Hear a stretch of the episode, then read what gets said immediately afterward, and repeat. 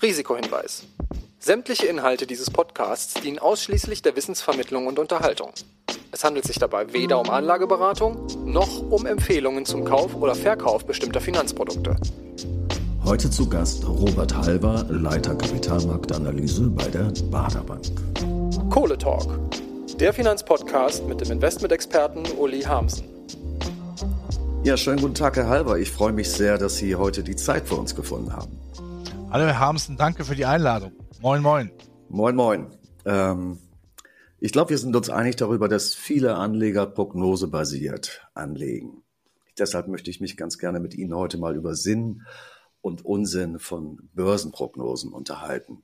Sie kennen sicherlich den bekannten Fondsmanager Peter Huber, der da mal gesagt haben soll, Börsenprognosen bringen wenig, weil die künftige Entwicklung an den Börsen von Faktoren getrieben sein wird, die wir heute noch gar nicht kennen. Was sagen Sie zu diesem Zitat? Die Welt ist ja heute sehr, sehr kompliziert geworden. Wir haben viele Krisen, eine Inflation an Krisen. Und die müssen wir jetzt gar nicht alle im Einzelnen aufzählen, aber weil das so ist, braucht man ja ein gewisses Leitplankensystem. Also wohin laufen die Märkte? Und ich bin immer der Meinung, Prognosen sind schon dann sinnvoll, wenn die zugrunde liegende Meinung, also denn das Analyseprozess, der zu dieser Jahresendprognose zum Beispiel führt, wenn das sehr fundiert gemacht worden ist. Wenn man also klar erkennen kann, warum sehe ich den DAX meinetwegen am Ende des Jahres deutlich höher oder deutlich tiefer als jetzt, dann schaue ich mir diese Prognose auch gerne an. Aber natürlich muss man auch sehr klar erkennen, die Zukunft ist ungewiss, das weiß jeder, der Lotto spielt, das weiß natürlich auch, auch jeder, der im Unternehmen Prognosen machen muss. Überlegen Sie im Augenblick, ein Unternehmenschef, ein Finanzchef eines Unternehmens müsste das Jahr 2023 einschätzen. Verdammt schwierig. Oder schauen Sie auf die Bundesrepublik, wenn da das Wirtschaftsministerium für das nächste Jahr Prognosen abgeben muss, auch sehr schwierig. Und trotzdem braucht man eine gewisse Handlungsbasis. Wohin könnte es laufen? Das heißt aber nicht, dass jede Prognose ernst zu nehmen ist. Es gibt genügend Hasardeure, Glücksritter, die natürlich genau wissen, mit äh, Prognosen, die entweder viel zu hoch sind oder viel zu niedrig, kann man natürlich in einer Medienwelt sehr viele Klicks und Quoten auf sich äh, summieren, also sich selbst produzieren. Das ist dann unseriös. Man muss schon immer den Eindruck haben, was man da von sich gibt, hat Hand und Fuß. Nun sprachen Sie gerade eben von Hasardeuren. Das ist ein wichtiges Thema, finde ich, denn äh, wenn man so auf die Börsenprognosen schaut, und davon gibt es ja Hunderte, wenn nicht gar Tausende, dann stellt man doch wohl oft fest, dass diese Prognosen interessengesteuert sind. Also häufig sind ja gerade bei diesen Hasardeuren, ich nenne die jetzt auch mal so, ohne sie wirklich beim Namen zu nennen, häufig haben diese Hasardeure ja im Hintergrund auch eigene Produkte, die sie natürlich dann mit ihren Börsenprognosen auch befüllen können. Also ich sage mal, jemand prognostiziert seit Jahren den Crash und behauptet, sein Produkt sei genau das, was eben von diesem Crash nicht betroffen sei oder sein wird. Was ist von solchen Prognosen zu halten überhaupt, wenn man weiß, dahinter stehen Interessen? Nichts. Da muss man genau hinter, dahinter schauen, was da passiert. Ich habe eingangs genannt, ist die Prognose fundiert, aber dann schaut man eben auch, was wird denn da verkauft. Natürlich gibt es im Markt auch Namen, die, wir, die ich auch nicht nenne, wo man genau weiß, so hier wird natürlich eine gewisse self-fulfilling prophecy betrieben, mit dem Motto, ich bin jetzt so negativ, die Leute sind so geschockt, dass sie mir dann folgen und sagen, ich muss das Produkt haben, um mich auf den zum Beispiel Crash vorzubereiten. Aber jetzt stellen wir auch fest, äh, in den letzten Jahren ist ja oft genug genau dieses äh, Teufelsgemälde an die Wand gepinselt worden. Es ist dann nicht wirklich dazu gekommen. Warum? Weil natürlich die Politik, Querstrich Geldpolitik, ja gar kein Interesse daran hat, dass ein System zusammenbricht. Das muss man auch mal sehr klar erkennen. Politik ist immer darauf äh, aus, dass Systeme erhalten bleiben. Und das Schöne ist ja, beziehungsweise das Absurde ist ja, selbst wenn eine Welt zusammenbrechen würde, was nicht meine Meinung ist, wenn ich ja mit diesem Produkt, das mir dann äh, eigentlich ja einen Erfolg bescheren sollte, auch nichts gewinnen. Denn dann werden die Finanzmärkte insgesamt kaputt sein. Das heißt, dieses Produkt ist in der Tat völlig wertlos. Angst verkauft sich halt gut, ne? Das sind gute Schlagzeilen. Angst ist immer was Wunderbares, kennen wir aus der Nachrichtensendung. Die negativen Nachrichten sind immer viel wichtiger. Das sieht man ja, wenn man auch äh, Analysen äh, stattfinden lässt, äh, wie äh, gute und schlechte Nachrichten ankommen. Es gibt ja ein großes Boulevardblatt in Deutschland, das ja mal das Ansehen hatte, einmal im Jahr, kurz vor Weihnachten, nur gute Nachrichten zu bringen. Ja, der Verkaufserfolg war nicht besonders groß und das ja. weiß man natürlich. Ja. ja, ja, klar. Sie sprachen vorhin von Jahresprognosen. Lassen Sie uns doch mal so tun, als würden wir eine erstellen wollen. Beispielsweise für den DAX bis zum Jahresende. Wenn wir ehrlich sind, gibt es viele gute Gründe anzunehmen, dass der DAX möglicherweise bis zum Ende des Jahres steigen wird. Wir werden aber auch zugeben müssen, dass es viele Gründe dafür gibt, das Gegenteil anzunehmen, nämlich dass der DAX tiefer stehen wird als heute. Und dann gibt es zum allen Wahnsinn noch dazu auch gute Gründe anzunehmen, dass es eher seitwärts laufen wird. Ist es dann nicht so, dass eigentlich das ziemlich abenteuerlich ist und irre eigentlich, sich auf eines dieser Szenarien festzulegen? Jetzt könnte man ad hoc sagen, das Ganze ist alles zufallsgesteuert. Äh, was morgen passiert, ist heute in keinster Weise vorauszuschauen. Also machen wir uns die Mühe ganz gar nicht. Aber ich habe ja eben davon gesprochen, die Politik hat ja ein gewisses Interesse daran, auch die Geldpolitiksysteme zu erhalten. Wir stellen ja gerade fest, in den letzten Jahren, seit 2008, seit der Finanzkrise, ja, Lehman-Pleite vor ungefähr 14 Jahren, dass da eine Geldpolitik eingegriffen hat. Und so gehe ich auch jetzt davon aus, dass zum Beispiel eine Grundlage meiner Prognoserechnungen für die Zukunft, dass eine Zinspolitik in den USA seitens der US-Notenbank ja nie mit Brachialgewalt eine Inflation bekämpfen wird, weil man damit eben auch alles andere kaputt macht, die Wirtschaft. Ja, Sie können das vergleichen, äh, wenn die Inflation äh, als dicke, Fliese, äh, dicke Fliege auf einer Ming-Vase sitzt, ja, und Sie sagen, die stört mich, ich nehme einen berühmten Schuh und haue drauf, ja, die Inflation ist kaputt, die Ming-Vase aber auch. Und die Ming-Vase ist die Konjunktur. Das muss man eben auch genauso sehen. Also man kann nicht übertreiben. Und äh, gerade die Zinspolitik, die Zinsen sind ja quasi das klassische Element, das, wie ich finde, für die Begutachtung von Aktienmärkten besonders wichtig ist, weil Zinsen die klassische Alternative zu Aktien sind. Also der, sozusagen der Erzfeind, ja, der ja, natürliche ja. Feind. das muss man so einschätzen. Wenn man daran eine Prognose festmachen möchte, ist das schon halbwegs vernünftig und daran kann man sich zumindest orientieren. Wohl wissend, Herr Harmsten, das müssen wir uns klar vor Augen führen. Anfang des Jahres, ein Ukraine-Krieg kann man nicht vorausschauen, voraussehen. Man kann nicht eine, eine Corona-Krise schauen. Man kann nicht die Pleite einer Bank äh, vorausschauen. Das sind alles schwarze Schwäne gewesen, die einfach kommen. Da kann man nichts machen. Das muss man einfach hinnehmen. Sie sprachen eben davon, ähm, gute Gründe und schlechte Gründe. Äh, eine, seriöse Börsenprognose würde sich auf gute Gründe und ähm, recherchierte Gründe vor allen Dingen berufen. Ist es nicht so, dass langfristig, mindestens langfristig an den Aktienbörsen ausschließlich Umsatz- und Gewinnentwicklung von Unternehmen eine Rolle spielen?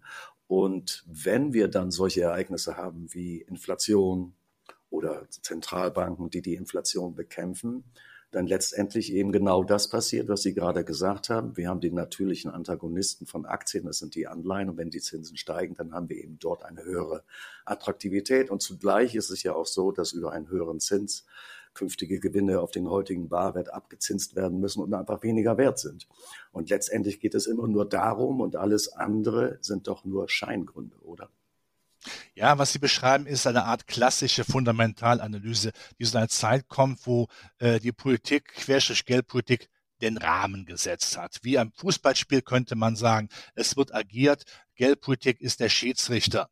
Heute stellen wir aber leider fest, äh, dass die Geldpolitik eben auch mitspielt, äh, brutal mitspielt. Oder um es klar auszudrücken, 2008 hätte die Geldpolitik nicht eingegriffen, wäre unser Finanzsystem wahrscheinlich in die Binsen gegangen. Es wird der eine oder andere sagen, es wäre auch gut gewesen, wir haben einfach übertrieben, aber es ist jetzt so gekommen, wie es gekommen ist. Und Zinsen sind schon entscheidend für die Aktieneinstellung, selbst wenn die Konjunktur nicht besonders läuft. Wir haben eigentlich festgestellt, dass in den letzten 14, 15 Jahren das eigentlich ja das üppige geldpolitische Umfeld, also niedrige Zinsen, der Treiber schlechthin für die Aktienmärkte sind, weil einfach für die großen Vermögensverwalter es nicht mehr lohnenswert ist, auf Zinspapiere zu setzen, die Minimalrenditen haben, die nach Inflation sogar negativ sind. Das ist also dann vielleicht ein gewisser Anachronismus zur früheren Fundamentalanalyse, aber damit muss man eben auch spielen. Es gibt natürlich die Untergangspropheten, die genau das natürlich als Basis für ihre Szenarien haben. Weil die alte gute Stabilität nicht mehr vorhanden ist, muss das Ding irgendwann kontrolliert oder unkontrolliert an die Wand fahren und alles ist kaputt. Man kann aber auch das Ganze sagen, ich als Rheinländer sage immer, man muss aus allen Situationen das Beste machen. Et kütt wird kütt, et hätte man Jange. Man muss versuchen, die Probleme dann auch einzufangen und sagen, wie komme ich denn mit dieser mit dieser schlimmen Situation einer verloren gegangenen Stabilität, und wir alle wissen ja, wir Deutsche lieben ja die Stabilität, wie komme ich damit klar?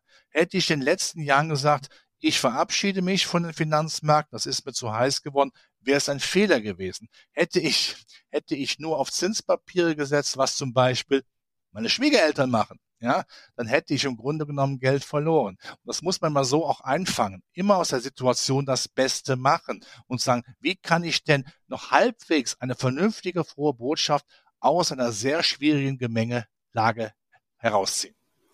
Lassen Sie uns kurz nochmal zum Thema zurückkommen, Prognosen und Zins. Äh, wenn wir davon ausgehen, dass Zinsen tatsächlich ein extremer Indikator sind, wo es hinlaufen könnte, dann müssen wir doch aber auch feststellen, dass es viele Gründe dafür gibt, anzunehmen, dass die traditionellen Methoden der Notenbanken nicht mehr so wirklich funktionieren. Man kann sich ja nicht vorstellen, dass die Fed wieder aller Paul Volcker äh, die Zinsen astronomisch hoch über die Inflationsrate heben wird, weil dann würde sie garantiert eben die Ming-Vase, die Sie vorhin angesprochen haben, zerschlagen.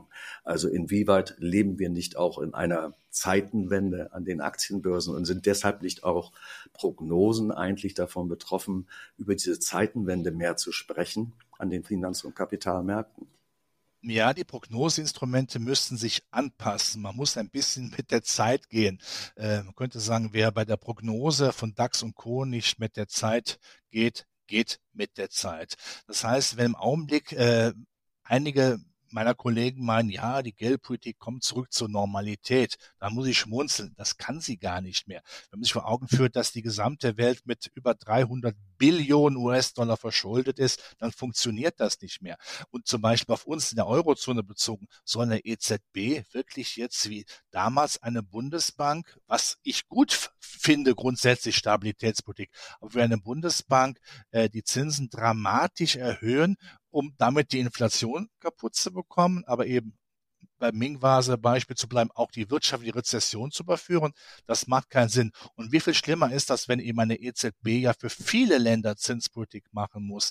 Sie wird sich immer auf das schwächste Glied dann konzentrieren. Ich sage es mal Länder wie Italien. Tolles Land, aber nun gut, es ist ja sicherlich in schwierigem Fahrwasser dieses Land. Oder auf Frankreich, also, ne? Oder Frankreich. Man kann auch andere Länder nennen. Ich möchte jetzt äh, kein Land ja äh, als negativ darstellen. Das heißt, ähm, solche Länder, wenn die finanzpolitisch nicht mehr können, ist das Gesamtgefüge gefährdet. Nochmal, ich sage ich hier sehr deutlich, das ist nicht die gute alte Stabilität, die wunderbare Erfolge gezeitigt hat. Und man hat auch wahrscheinlich, das führt jetzt zu weit, bei der Eurozone sicherlich die falschen Kriterien angesetzt, beziehungsweise war nicht strikt genug, diese Stabilitätskriterien einzuhalten. Aber nun ist es nun mal so. Ich muss mich mit dem abfinden, was es gibt. Gibt es Fisch, muss ich Fisch essen? Gibt es Fleisch? Muss ich Fleisch essen? So ist es eben dann auch bei der äh, Prognose. Das heißt, eine Geldpolitik, die sich vollendet, vollkommen voll äh, verändert hat, auch in den USA. Sie haben Paul Volcker angesprochen. Niemand denkt, dass ein Jerome Powell auch nur annähernd die Zinsen so dramatisch erhöhen würde. Sonst ist Amerika, ich will nicht sagen bankrott, aber das, da kann Amerika seinen Schuldendienst, auch der Schuldendienst für private Unternehmen nicht mehr stemmen. Und das wäre ein Amerika, das ich so noch nie kennengelernt habe. Ja. Wenn man sich Börsenprognosen grundsätzlich anschaut, dann hat man das Gefühl, dass die Prognosen sehr zyklisch, sehr prozyklisch agieren. Das heißt, ist es gerade gut gelaufen für die Aktien, wird dieser Trend einfach fortgeschrieben in die Zukunft und andersherum haben wir schlechte Zeiten, so wie beispielsweise jetzt. Dann mehren sich die Prognosen in Richtung negativ und allenfalls ab 2023 Mitte könnte es sein, dass der Inflationsdruck nachlässt und solche Töne sind dann zu hören. Ähm, ist es nicht so, provokante Frage vielleicht, dass man Börsenprognosen häufig auch als Kontraindikator werten kann. Wenn alle schreiben, es kann nur gut sein, dann sind ja auch schon alle investiert, mehr oder weniger. Dann fehlt eigentlich nur noch die Bildzeitung, die schreibt reinen Aktien. Dann wissen wir doch eigentlich, das Gegenteil wäre das Richtige. Sind also Börsenprognosen grundsätzlich mehr oder weniger prozyklisch und deshalb eigentlich auch immer so ein bisschen ein Kontraindikator? Also zwei Dinge dazu. Erstens natürlich, wenn eine Stimmung gut ist oder schlecht ist, dann ist das ja etwas, was auch dann die Anleger dann äh, euphorisch stimmt oder traurig macht. Das hört nur einmal dazu. Wenn eben dann mehr gekauft wird, dann, äh, dann kann man über, überlegen, warum ist der Grund dafür, dass mehr gekauft wird. Aber wenn gekauft wird, ist es ein Faktum. Umgekehrt wie im Augenblick, wenn man eigentlich schaut, wo ist da der Boden bei den Aktienmärkten? Und wenn die negative Stimmung überwältigend ist, also wenn Sie da irgendwelche Indikatoren äh, nehmen, wo man nur sagen muss, die Stimmung ist wie auf dem Friedhof in Mitternacht, ja, ähnlich wie bei Michael Jacksons äh, Video Thriller, ja, also ganz böse. Die Aliens kommen raus, die, die, die, die ja, also die, sag mal, die, die, die Scheintoten. Ähm, dann äh, ist das etwas, wo man sagen muss, so, und jetzt passe ich mal auf. Wo könnte denn jetzt der Lichtblick herkommen? Wo könnte denn eine Besserung kommen? Und das muss man eben auch berücksichtigen. Von daher sage ich immer, ich liebe Prognosen. Ich, le ich äh, lese auch, warum man zu diesen Prognosen kommt. Aber ich möchte auch immer wieder, immer wieder natürlich auch hinterfragen, und was kommt jetzt? Denn Börse heute ist nicht Börse morgen. Irgendwann ist mit allem Schluss, mit dem Positiven, aber auch mit dem Negativen. Es gibt keine Einbahnstraßen. Und die 100 Billionen Dollar Frage ist immer, wo ist denn jetzt der Boden gefunden, wo man sagen muss, und jetzt nehme ich alles, was ich habe und kaufe Aktien, weil die Renditen, die kriege ich so schnell nicht wieder. Lassen Sie uns doch ganz kurz eben bei Ihrer aktuellen Einschätzung bleiben. Sind denn jetzt schon gute Zeiten einzukaufen oder würden Sie eher sagen, wir warten noch ein bisschen? Ich sage mal mein Szenario. Mein Szenario ist, dass äh, die Amerikaner, die Notenbank, für mich die entscheidende Notenbank weltweit, die EZB ist da nicht so entscheidend, Ende des Jahres oder zum Ende des Jahres hin sagen wird, nachdem sie noch einmal oder zweimal die Zinsen erhöht hat, 0,75 Prozent im November, noch mal 0,5 und meinetwegen auch nochmal 0,75 Prozent im Dezember, dass sie dann anklingen lässt, so langsam ist gut. Äh, wir sehen ja auch, dass gewisse Inflationsindikatoren Indikatoren so langsam das Köpfchen nach unten neigen. Langsam. Aber äh, das ist so wie bei beim Handwerker, der eine Schraube anzieht. Nach fest kommt lose. Irgendwann plumpst das nach unten, weil einfach die kulturelle Stimmung im Augenblick sich so negativ darstellt in Amerika, mit an Immobilienpreisen, die fallen, mit äh, Zinsen, die steigen, mit einem Misstrauen und äh, mangelnder mangelnde Hoffnung der Konsument, dass er sagen muss, irgendwann ist da auch Schluss. Deshalb ist meine Meinung, ich würde jetzt mindestens mit regelmäßigen Ansparplänen, die ich vielleicht ein bisschen aufstocke, in die Märkte gehen und ähm, darauf vorbereitet sein, wenn es nach oben geht. Natürlich, wir wissen nie, was noch im Ukraine-Krieg passiert. Auch da muss man eine Mutmaßung machen. Wird Herr Putin das Knöpfchen drücken oder wird er sagen, nein, das mache ich nicht oder andere verhindern, dass so weit kommt. Aber ich brauche eine Meinung. Und meine Meinung wäre es hier die positivere, dass ich reingehe, wohl wissend, die Alternative im Augenblick mit den negativen Realzinsen ist so unattraktiv wie Fußpilz. Ich spreche vom Zinssparen. Ähm, wenn man Börsenprognosen heute liest, dann ist eben heute sehr viel zu lesen vom Ukraine-Krieg, von der Energiekrise, von Inflation, galoppierender Inflation, von Maßnahmen der Zentralbanken. Und allgemein wird so ein negatives Bild verbreitet, äh, was ja vielleicht auch seine Berechtigung hat. Nun heißt es ja immer, politische Börsen haben kurze Beine.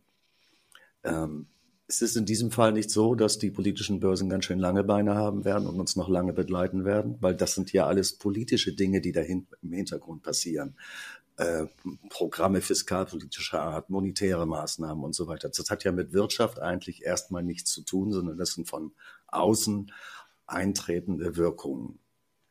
Ja, das Grundgefüge ist in Bewegung geraten. Also ich sag mal, die alte Nachkriegsordnung ist so nicht mehr da. Das erste ist das erste. Das zweite ist, wir reden mittlerweile von einer äh, Entglobalisierung, dass wir sagen, so diese allgemeine weltweite Arbeitsteilung, auch mit China sich mehr zurückziehen, beziehungsweise einen mehr autoritären Kurs fahren, auch gegenüber der westlichen Welt, das ist so nicht mehr gegeben.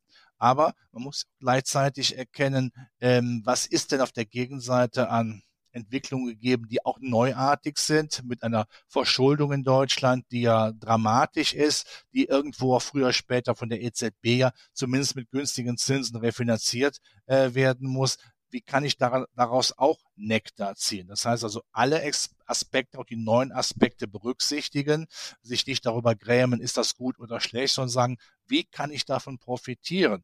Das, unser Problem in Deutschland ist ja immer, dass wir gerne die Vogel-Strauß-Politik machen. Um Gottes Willen, was passiert da jetzt? Jetzt verstecken wir uns mal, warten, bis der Sturm vorbei ist.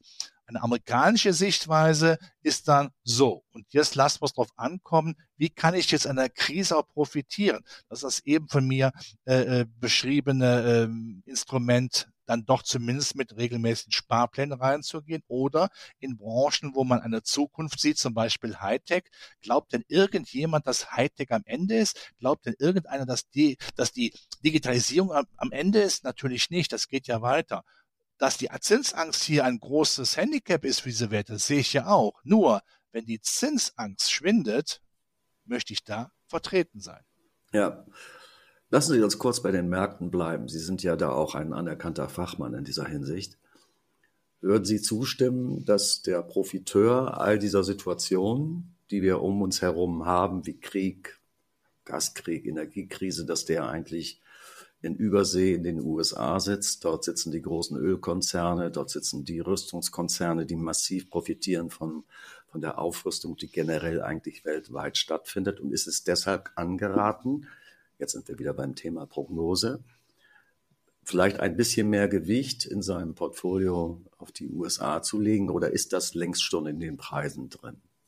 Nein, ich, nach wie vor bin ich der Meinung, dass Amerika äh, hier natürlich äh, bevorteilt ist, definitiv. Sie sind ein riesigen, riesiges Land, sie sind eine Weltmacht, sie sind auf der Energieebene, wenn sie wollten, vollkommen unabhängig. Stichwort Fracking. Sie haben eben ein starkes äh, Verteidigungsbedürfnis und auch eine starke Verteidigungsbereitschaft. Das macht sie äh, attraktiv. Äh, ich bin der Meinung, dass sie auch im Augenblick ähm, zu Ungunsten Chinas profitieren, weil China sich mehr zurückkehrt, die marktwirtschaftliche Bewegung etwas stoppt, wenn nicht sogar kastriert. Ähm, auch im Vergleich zu Europa. Wir sind ja dann ein Vielvölker Gebilde, sage ich mal, wo wir alle unter einen Hut bringen müssen. Und wir sehen ja im Augenblick auch, dass es unheimlich schwierig ist, bei einer Krise, wo eben Gas knapp ist, Strom knapp ist, alle unter einen Hut zu bringen. Die Probleme hat Amerika so nicht. Oder anders ausgedrückt mit einem einzigen Satz, Strom. Der Strompreis ist in Amerika seit 2017 nicht gestiegen. Ja, das erkennt man dann, wenn Sie in Florida sind, äh, äh, dass da kaum Häuser mit Photovoltaikanlagen versehen sind. Warum? Es lohnt sich einfach nicht. Strom ist einfach zu günstig. Das kann man jetzt als Umweltschweinerei darstellen. Ja, ist es wahrscheinlich auch, aber ähm, Amerika hat damit wirtschaftlich auf jeden Fall die Nase vorne und das ist entscheidend. Wir können in Europa dann profitieren, wenn die Quellkultur wieder angeschmissen wird, wenn man sieht, aha, da läuft wieder was, dann kommen unsere Zykliker natürlich, die wir haben. Wir sind immer noch ein Land der Zykliker, der Industriewerte, auch der sehr guten Industriewerte mit tollen Patenten. Dann profitieren die auch. Aber unabhängig davon, wo sie jetzt äh, stationiert sind, weil natürlich auch unsere großen Werte weltweit äh, Umsätze tätigen, weltweit sich die Energierohstoffe ziehen können. Wenn eine BASF in Indien äh, zum Beispiel mehr investiert, dann kommen sie auch in die Vergünstigung durch russisches Öl. So ist das eben. Börse ist keine, ist keine, keine äh, Abteilung der, der, der Halsarmee. Hier geht es darum, wie kann ich überleben, wie kann ich Geld verdienen. Und das muss man eben auch so mal sehen. Das heißt, auch nicht Europa in Bausch und Bogen jetzt äh, ins Negative schreiben und sagen, das wird nichts mehr. Die Unternehmen sind weltweit tätig. Das gehört eben auch dazu. Aber Amerika grundsätzlich als Stabilität mit der Weltleitwährung Dollar nach wie vor hat, wie ich finde, auch nachhaltig schon ein gewisses Übergewicht verdient. Herr Halber, wir sind schon fast am Ende. Ähm, eine kurze Frage noch. Sie haben vorhin schon gesagt, dass Sie gerne Börsenprognosen lesen, einfach auch um die Gründe von Kollegen kennenzulernen, dies oder jenes zu glauben. Haben Sie denn jemals äh, durch das Lesen einer Börsenprognose Ihre eigene Meinung zu einem bestimmten Thema geändert oder sind das im Grunde genommen nur Bestätigungen, die Sie suchen und auch finden für Ihre eigene Haltung? ich sage es mal so, ich wäre ein Idiot, wenn ich beim Lesen einer Fremdprognose auf vernünftige Gründe treffen würde, die ich nicht nutzen würde, wenn sie meiner widersprechen. Das gehört natürlich selbstverständlich dazu. Ähm, ich habe die Weisheit auch nicht mit Löffeln gefressen, muss man so zu sagen. Ich bin auch daran interessiert, auch im Austausch mit anderen äh, äh, Kolleginnen und Kollegen natürlich meine Meinung zu festigen, abzuklopfen, zu sagen, nein, ich bleibe bei meiner Meinung, aber auch, wenn ich ein Argument als, äh, als sinnhaft und sinnvoll erachte, es auch zu nutzen. Als andere, dann wäre ich beschränkt haftbar zu machen. Das ja. möchte ich nicht. Kann man denn überhaupt angesichts der ganzen Unsicherheiten, mit denen wir uns beschäftigen müssen, ich muss jetzt die Stichwörter nicht noch alle wieder aufzählen, kann man im Augenblick überhaupt seriös irgendwelche Prognosen abgeben? Muss man nicht besser mit Eintrittswahrscheinlichkeiten reden oder sprechen oder das so formulieren? Äh, selbstverständlich kann man hier ein Hauptszenario formulieren, man kann ein Nebenszenario formulieren, man kann auch Risiken formulieren, aber ich muss ja am Ende auf was sagen. Ja, ich muss ja sagen, so und so sehe ich die Welt. Ähm, und da kann ich nicht sagen, wenn das ist, könnte das sein, das, dann ist das dann wie das Hornberger Schießen, man hat keine äh, saubere Prognose. Äh, Nochmal, ich wiederhole mich da vielleicht, aber für mich ist natürlich die Zinsentwicklung eine sehr entscheidende, wenn nicht die entscheidende. Und wenn ich das halbwegs vernünftig im Griff habe, wenn ich also sagen kann, auch mit der Wahrscheinlichkeit, so, die Zinsangst ist Vergangenheit, ja, dann heißt das für mich, definitiv viel stärker auf Aktien zu setzen. Das kann man ja noch abstufen nach Branchen und Einzelwerten. Ich brauche nicht den Gesamtmarkt äh, zu kaufen. Das ist sowieso ja äh, falsch. Ja, man kann jetzt auch so äh, formulieren. Der DAX zum Beispiel kann man ja aus Pralinenpackungen betrachten. Aber nicht jede Praline schmeckt mir nicht. Ich sage das immer sehr deutlich. Ich hasse Noisette. Ich bin der Marzipan-Typ. Ja, und so muss man eben auch, so muss man eben auch bei äh, auch bei der Auswahl von Aktien schon Übergewichtungen vornehmen und sagen, welche Branche, welche Einzelwert gefällt mir. Warum soll ich denn alles kaufen, wenn ich genau meine Schmacks, äh, Geschmacksrichtung dann äh, verfeinern kann? Ich höre daraus, dass Sie ein Gegner von ETFs sind. Ist das richtig? Nein, überhaupt nicht. Nein, die hören auch dazu. Warum sollte ich nicht auch, bevor ich gar nichts mache, äh, nicht zumindest dann auch mal auf, eine, auf einen ETF setzen? Den gibt's ja mittlerweile auf Branchenebene. Nicht nur auf DAX, S&P oder Nasdaq, gibt's ja auf Branchenebene. Wenn ich zum Beispiel den Hightech-Sektor als attraktiv empfinde, kann ich da ja was machen. Oder zum Beispiel wenn ich äh, Dividenden als äh, die Zinsalternative sehe, warum sollte ich nicht einen Dividenden-ETF nehmen? Das kann man äh, machen. Nur, auch das muss ich immer vor Augen führen. Äh, wenn Sie natürlich jetzt ähm, äh, einen Index äh, MSCI Welt, das ist so der Klassiker. Ich kaufe MSCI Welt. Da weiß ich aber, wenn ich das mache, äh, könnte ich ad hoc denken, oh, ich habe die Welt abge, abgebildet, kann nichts passieren. Aber natürlich habe ich da die Werte drin, die auch groß sind. Das heißt, die amerikanischen Hightech-Werte sind brutal drin. Das ist einfach so. Ja, ja, äh, das ja. ist das ist natürlich dann auch eine gewisse Gefahr. Da kann man sich auch vielleicht mal die Mühe machen und sagen, nö, ich gucke mal auf der Einzelwerte-Ebene. Wie gesagt, Sie haben ja schon rausgehört, ich habe nichts gegen Hightech-Werte, aber auch bei Hightech-Werten weiß ich natürlich äh, beim ETF, ich kaufe die großen Schiffe immer mit. Aber vielleicht die kleineren Beiboote viel interessanter. Also das ist auch ein bisschen Geschmacksrichtung. Also ETF schon in gewissem Maße, also gewisse Basisinvestition, auch gerne für regelmäßige Ansparpläne, aber ich sage es mal so, der Lustgewinn liegt bei mir immer bei der Auswahl der Einzelwerte. Da bin ich wieder bei den Pralinen. Sind Sie wieder bei Marzipan, genau. Ja. Äh, Herr Halber, lassen Sie mich mal ein Fazit ziehen und ich bin gespannt, ob Sie dem zustimmen werden. In einer unsicheren Welt und die Entwicklung von Aktienbörsen ist gerade mindestens kurzfristig sehr unsicher. In einem solchen Umfeld sehen sich Menschen nach Sicherheit. Börsenprognosen, zumal von Experten, liefern vermeintlich diese in Anführungszeichen Sicherheit, Scheinsicherheit vielleicht. Börsenprognosen sind aber nichts anderes als manchmal interessengesteuerte Meinungen. Mehr nicht. Als Anleger tut man daher gut daran, eigene Überlegungen anzustellen und sich nicht auf Börsenprognosen blind zu verlassen. Man macht aber auch nichts falsch, wenn man sich durchaus mit Börsenprognosen beschäftigt, dann aber möglichst mit verschiedenen Börsenprognosen die idealerweise auch zu unterschiedlichen Einschätzungen kommen. Nur so kann man in unterschiedlichen Szenarien denken und diese bei der eigenen Meinungsbildung einfließen lassen. Würden Sie dem so zustimmen? Dem stimme ich zu, Herr Hamsen. Man kann es in einem Satz sagen, aber Sie haben es äh, schön zusammengefasst. Alle Informationen sammeln, aber zum Schluss muss man selbst entscheiden. Die Entscheidung nimmt einem niemand ab. Das ist eben nicht Marzipan-like, aber man kommt nicht drum herum. Herr Halber, ich danke Ihnen für das Gespräch und freue mich, wenn Sie demnächst mal wieder Gast sein werden hier bei uns im Kohletalk. Sehr gerne. Herr Hamsen hat Spaß gemacht. Gerne wieder. Dankeschön.